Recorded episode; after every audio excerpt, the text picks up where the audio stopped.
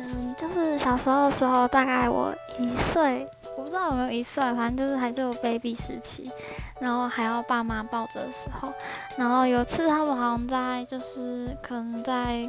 我忘记出去玩吧，然后他们就一就经过个香肠摊，